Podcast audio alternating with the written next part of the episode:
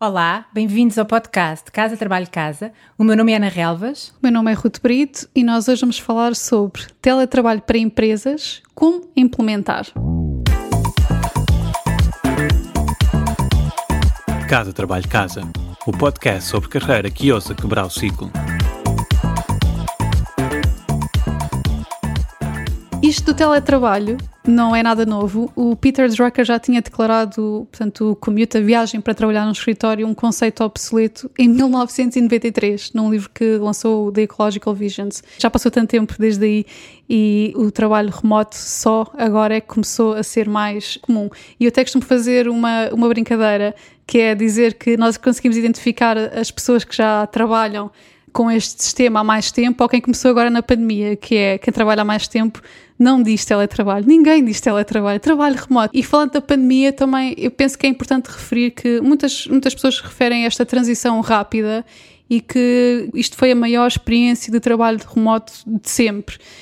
E sim, se, calhar foi, mas não podemos pegar nesta experiência para tirar muitas conclusões, porque as circunstâncias não eram normais. A primeira transição foi rápida e depois tinha todas estas circunstâncias, tudo o que está a acontecer no mundo e em casa, não é? Portanto, para os mais céticos, de ambos os lados, uh, portanto, aqueles que acham que o teletrabalho não funciona, seja funcionário, seja em empresas, temos que ter alguma cautela e não tomar conclusões precipitadas, porque realmente isto foram circunstâncias anormais, não é? Sim, porque cada vez há mais estudos que levam a crer que nós somos mais produtivos quando trabalhamos em casa e realmente, como tu estás a dizer, nesta fase de pandemia isso não aconteceu, especialmente quem tem crianças em casa, uh, e também é uma possibilidade de melhorarmos a nossa qualidade de vida, de reduzirmos o tempo no trânsito, nos restaurantes, acabamos por poder assumir escolhas de vida mais saudáveis, mais satisfeitas e também mais ecológicas. Mas há mais vantagens neste tipo de trabalho. Sim, há mais vantagens. Por exemplo, para os colaboradores, o trabalho remoto não, não significa só trabalhar a partir de casa. No fundo, o que significa é que nós podemos integrar o trabalho na nossa vida e não vice-versa, não estarmos a integrar a nossa vida no trabalho, não é? Temos muito mais flexibilidade. Inclusive, podemos trabalhar a partir de outro país qualquer ou, ou noutro sítio, fora de casa, numa esplanada, numa biblioteca, num coworking. Portanto, há aqui toda uma série de flexibilidade quando o trabalho é remoto mas também tem vantagens para as empresas, não é só para os funcionários. Portanto, nós podemos ter um contingente de funcionários, de colaboradores muito mais diverso, porque podemos contratar em qualquer lado, não é? E isto é uma vantagem competitiva. Podemos contratar mais rápido e em qualquer lado. Temos a maior produtividade, que já está mais comprovado, como, como referiste, quer dizer que também temos menos distrações, né, quando as pessoas não estão juntas no escritório, temos menos custos, poupamos bastante com, com o facto de não termos de alugar um escritório e também há aqui uma certa tendência para este modelo de trabalho atrair um, tipo, um certo tipo de pessoa que são pessoas que são muito automotivadas e que são disciplinadas, não é? Também faz com que seja mais fácil escalar, não é? Podendo contratar em qualquer lado, podemos escalar a empresa mais facilmente e o trabalho nunca para, porque temos trabalho assíncrono a acontecer em, em time zones completamente diferentes. Mas também temos vantagens e benefícios para o mundo. Podemos combater com isto a desertificação do interior, porque não há tanta necessidade das pessoas todas confluírem para os centros urbanos, temos menos poluição e, sinceramente, tal como o Peter Drucker acreditava em 93, eu continuo a acreditar que o trabalho remoto um dia vai ser só trabalho, não vai ser trabalho remoto, vai ser trabalho, vai ser a norma. E, portanto, para quem está agora a olhar para este tema, não é necessário reinventar a roda. A única coisa que é preciso fazer é procurar exemplos de empresas que são all remote ou remote first. Estão super bem documentados, há muitos bons exemplos. Eu penso que o maior deles é da empresa GitLab, eles são, são 100% remotos e, eles, e este ano, inclu, inclusive, publicaram um guia que é o The Remote Playbook. Falam sobre as políticas deles e, e tem vários conselhos úteis. Outra é o Basecamp. Uh, ou se quiserem podem ler os livros dos co-founders de, desta empresa, o Remote uh, ou o Rework, que tem muitos bons conselhos. Aqui as políticas vão desde o como trabalhar, como fazer as coisas para terem mais produtividade, mas também como é que podem criar um clima de confiança. Que isso é uma das coisas, eu acho que é um dos grandes obstáculos em Portugal, que há sempre aquela desconfiança, em particular de quem gera as equipas, de que o trabalho não vai ser feito, que longe da vista, longe do coração, não é? E, uhum. e esta questão do como trabalhar para ser mais produtivo e como criar um clima de confiança, apesar das pessoas não estarem no mesmo, no mesmo espaço. Então nós recomendamos várias coisas, não é, Ruth? Queres começar tu? Sim, nós recomendamos que cada empresa estabeleça as suas próprias políticas e as suas guidelines para o trabalho remoto. Tra trazemos algumas sugestões. Vamos ser sucintas porque cada uma destas sugestões dava um episódio, não é? São temas que depois cada uh, líder da equipa ou, ou da empresa pode explorar. Mas o primeiro é ter horários flexíveis. Portanto, o trabalho passar a ser guiado pelo produto, pelos resultados e não pelo número de, de horas trabalhadas. Isto é uma mudança difícil para, para alguns gestores, porque implica um pouco abdicar de controle tal como disseste, confiar nas pessoas. Implica um trabalho muito mais sistemático de criar objetivos e ter métricas claras para cada função, para depois conseguirmos perceber se o trabalho realmente está, está a ser alcançado. E também ter prazos realistas. A segunda sugestão é ter um plano de comunicação detalhado porque a comunicação deixa de ser tão uh, fluida ou tão natural como seria como, como se as pessoas estivessem todas juntas num, num, no mesmo escritório, né? no mesmo espaço. Então temos que criar estas tais políticas e, sem dúvida, priorizar a comunicação assíncrona. Portanto, se temos uma orientação para resultados e horários flexíveis e não de controle, portanto, temos de ter certos mecanismos que permitem às pessoas também focar-se e não estarem sempre constantemente com interrupções, porque simplesmente precisamos de temos a necessidade de controlar e de ver se as pessoas realmente estão a trabalhar. A comunicação assíncrona, eu acho que isto é um conceito que não, não está muito claro, em, pelo menos em Portugal eu já escrevi sobre isto. É, é basicamente nós não estamos logo à espera de resposta e as pessoas saberem quando é que tem que dar resposta logo e quando é que não tem que dar resposta logo, e isso é o tal plano de comunicação que tem que ser detalhado. Isto é uma boa prática, não é só para o trabalho remoto, é para, para o trabalho em geral, mas uhum. em particular aqui isso deve, isso deve ser bastante bem clarificado. E, e na sequência disto, a terceira sugestão é termos noção que a transparência é fundamental num ambiente remoto. Portanto, isto implica o quê? Implica que temos que privilegiar a documentação e não tanto aquelas interações informais. Portanto, tudo o que é decidido, tudo o que é discutido, tudo o que há para fazer tem que ser documentado. E, e é importante que esta documentação seja que haja só uma única fonte de verdade, não é? Que é esta documentação e que esta documentação esteja aberta e disponível para toda a gente que trabalha na empresa. Portanto, qualquer pessoa ter permissões para editar documentos e, e, ter acesso para, para ler os documentos. E a transparência e a comunicação são facilitadas por boas ferramentas, não é? Que é outra política que é importante. Acho que tem que haver um, um, uma boa abertura para investir em boas ferramentas. Ao mesmo tempo que não seja a loucura, né? porque senão de repente temos muitas ferramentas e são demasiadas coisas novas para as pessoas aprenderem ao mesmo tempo e temos informação que fica dispersa em vários sítios. Portanto, minimizar as ferramentas que são utilizadas, mas ter realmente boas ferramentas. E aqui eu aconselho, para não sejam ferretas, nós estamos a, estão a poupar na renda do escritório, portanto, invistam em boas ferramentas que permitam às pessoas trabalharem e, e cumprirem os seus objetivos. Portanto, aquelas que são coisas que são mesmo fundamentais. Uma ferramenta de comunicação assíncrona, como o Slack ou o Microsoft Teams, uma ferramenta de videoconferência, né, o Zoom agora acabou por ser a, a mais popular. A ferramenta de, documentação pode ser o Google Suite, pode ser o Quip, o Notion, um, portanto, existem várias. E outra bastante importante também é a gestão de projetos, para irmos acompanhando o progresso e, e as tarefas que são realizadas. Já recomendámos aqui no outro episódio a Asana, o, o Trail e falámos também agora do Basecamp, são três que podem, podem pesquisar. A quinta recomendação vem na sequência das ferramentas. As ferramentas não valem nada se não existirem processos uh, implementados. Portanto, não basta dar ferramentas às pessoas, é preciso primeiro ter buy-in, convencê-las que as ferramentas novas realmente podem ser difíceis, mas que são úteis e que no fundo vai compensar esta aprendizagem, o tempo investido em aprender a utilizá-las. É, é, muito difícil alterar comportamentos, portanto, garantir que existem processos que facilitam às pessoas a adoção destes, uh, destas ferramentas e integrá-las no seu dia a dia e no seu trabalho. Portanto, garantir que o uso no fundo é eficiente desde o dia zero e isso é determinante para esta experiência de trabalho remoto funcionar, ter sucesso ou não. Na sequência de ferramentas e de processos, é dar formação às pessoas, não é? Não esperar que, ok, tem agora estas ferramentas disponíveis, este é o processo e agora vá, descubram, trabalhem sejam eficientes, não é?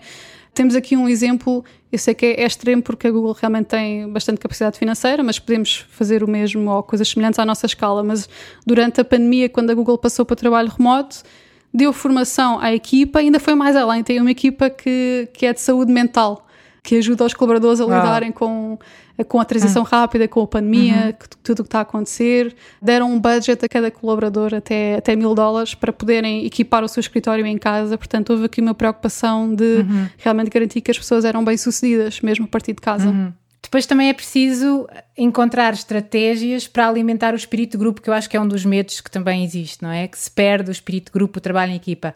A Google tem, já escreveu também sobre isso, e tem três níveis de garantir ligação entre as pessoas, uh, mas, mas, resumindo, basicamente é haver condições para as pessoas estarem ligadas, desde as condições a terem, por exemplo, atenção aos fuso horários. Se calhar agora em Portugal essa questão não é tão relevante, mas quando trabalhamos com equipas que estão distribuídas, perceber quando se marca uma reunião, a expectativa de resposta que as pessoas estão a, funcionar em, em fuso horários diferentes e depois como é que as pessoas se sentem conectadas como é que as pessoas se podem conhecer. E aqui há várias coisas e às vezes até são as próprias equipas a promoverem esse tipo de iniciativas. Eu aconselho, por exemplo, quando se faz videocalls, que a câmera esteja ligada e isso aumenta a conexão e o foco das pessoas. Uhum. Mais importante ainda, se estiverem a falar com o microfone desligado para não haver feedback ou o que for, ver, ver a cara da pessoa, ver às vezes até a casa da pessoa. Eu sei que as pessoas às vezes têm alguma, algum constrangimento nisso, mas isso é uma maneira das pessoas ficarem mais próximas, o fato de partilharem intimidade podemos começar reuniões de equipa e estas coisas aqui são dentro de equipa, com algo que ajuda as pessoas a conhecerem-se, a ver aquele momento do que é que fizeram no fim de semana, uma brincadeira. Eu sei que nós já tivemos um episódio sobre reuniões eficazes, não é? Não perder tempo nas reuniões, mas se há contexto onde é importante as pessoas falarem um bocadinho, uh, vamos dizer, entre aspas, conversa da treta, é aqui porque isso ajuda a criar conexão em espírito grupo.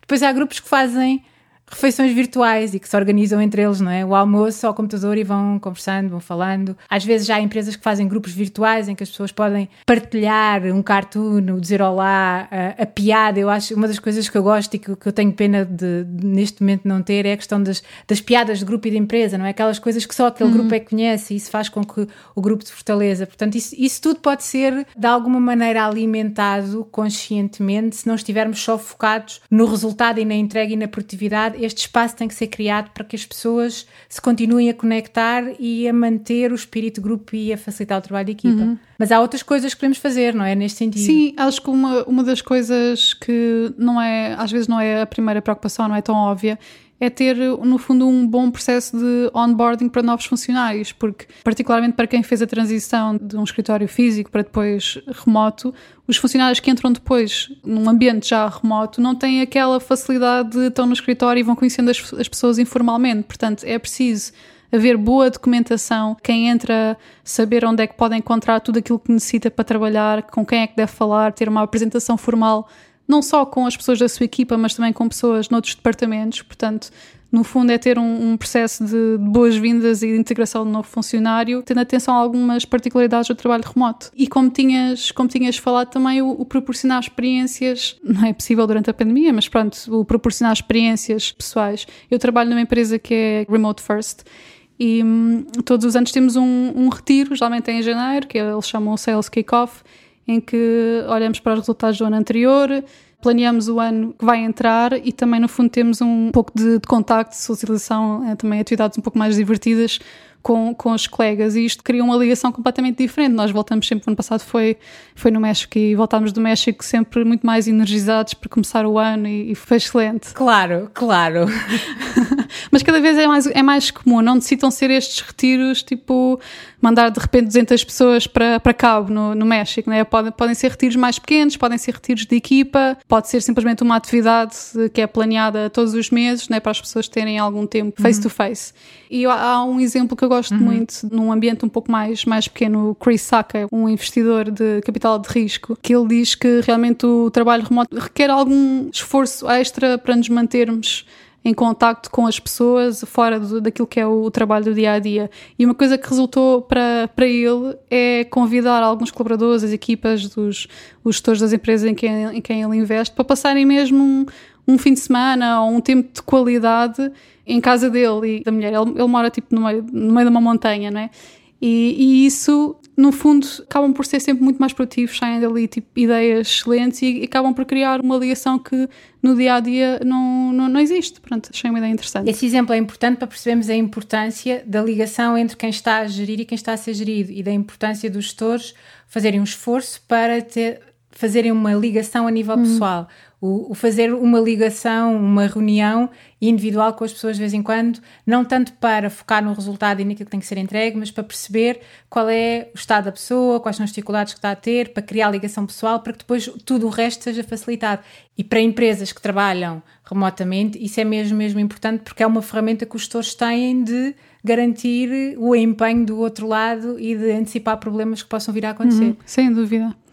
Estamos a entrar então na nossa última sugestão, a décima, que é ter uma equipa de liderança que é responsável por todo este processo e pelo trabalho remoto. Se não, se não uma equipa, pelo menos uma pessoa. Ter uma pessoa dedicada exclusivamente a pensar sobre o trabalho remoto, como otimizar processos, como organizar a empresa, como aproximar mais as pessoas umas das outras, portanto, tudo isto. A pensar e a promover que isso aconteça, Sim, não é? certo. Porque os processos podem ficar no papel e haver alguém entusiasmado para transformar essa realidade faz toda, faz toda a diferença. Faz toda a, diferença. a mensagem a reter é que isto é uma função mesmo importante, que uh, justifica ter uma pessoa só ou uma equipa mesmo a trabalhar nela. Mesmo assim, eu acho que há muito ceticismo, há muito medo, como eu falei há pouco, de que as pessoas não façam, que não entreguem. E como lidar com isto? Eu acho que, eu, na minha opinião, há duas coisas que são muito importantes. Primeiro, a confiança, já falámos da confiança e da transparência antes. E aqui a questão da confiança tem sempre as duas vertentes, não é? De quem gera e de quem é gerido. E hum, quem tem mais poder deve dar o primeiro passo e as condições. E isto do ponto de vista de cultura em Portugal, em alguns mercados, se calhar é, é, é, difícil, mas é mesmo uma questão de perceber que precisam de confiar e dar a, a, essa oportunidade às pessoas para mostrar que conseguem fazer, mas também quem gera tem que ser capaz de ser claro na definição de objetivos e resultados e prazos e ajudarem as pessoas a manterem-se focadas e basicamente a, tirarem os obstáculos do caminho e dizer, ok, o que é que precisas de mim? Só que o que eu preciso de ti é isto e o prazo é este. Porque muitas vezes é o fato dos objetivos não serem claros, não haver uma responsabilização que faz com que as coisas não aconteçam e parece que as pessoas que as pessoas não entregam. Uhum. Como tu dizias no princípio, o teletrabalho vai para o teletrabalho, o trabalho remoto vai, vai acontecer. Uh, eu, eu diria que se calhar o que vai acontecer é uh, cada vez mais as pessoas terem um ou dois dias por semana nesse, nesse regime. Isso pode mudar a vida de muita gente, não é? Uhum. Até pode mudar a vida do mundo com aquilo que nós, que nós falámos há pouco. Uh, mas provavelmente eu acho que é isso que vai acontecer daqui para a frente. Uhum, exato, a resposta pode estar no meio, né? pode estar num, num modelo híbrido. E acho que também referir aqui antes de fecharmos que esta transição não vai acontecer de um dia para o outro, não vai simplesmente. Portanto, nós sugerimos que seja uma transição, uma implementação faseada, não é? Porque também às vezes é difícil para as pessoas de repente lidarem com muita mudança. E por hoje é tudo. Obrigada por nos acompanharem.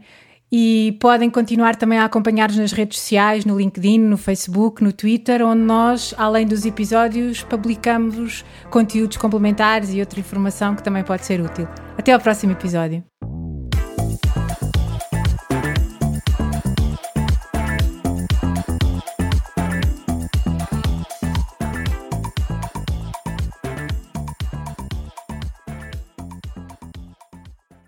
Sabias que já podes apoiar o nosso trabalho? Se és um ouvinte fiel do nosso podcast, convidamos-te a subscrever o Casa Trabalho Casa Premium. Por menos de 5 euros por mês estás a ajudar-nos a cobrir os custos de produção e a garantir que continuamos a trazer-te conteúdos semana após semana. E para agradecer o teu apoio, preparamos três vantagens exclusivas. Primeiro, ouve o podcast em primeira mão. Já não precisas de esperar por quarta-feira. Para começar a semana motivado, passas a receber os episódios ao domingo à noite. Segundo, o kit Mãos Livres. E o que é isto? Podes ouvir o podcast enquanto fazes outra coisa sem perder nada. Nós enviamos-te a transcrição do episódio e assim não precisas tirar notas. Terceiro, passa à ação. Uma vez por mês oferecemos um recurso adicional que ajuda a colocar em prática algo que partilhamos no podcast. Pode ser uma folha de exercícios, um áudio de mindfulness com um propósito específico, um template de currículo etc, etc. Muita coisa.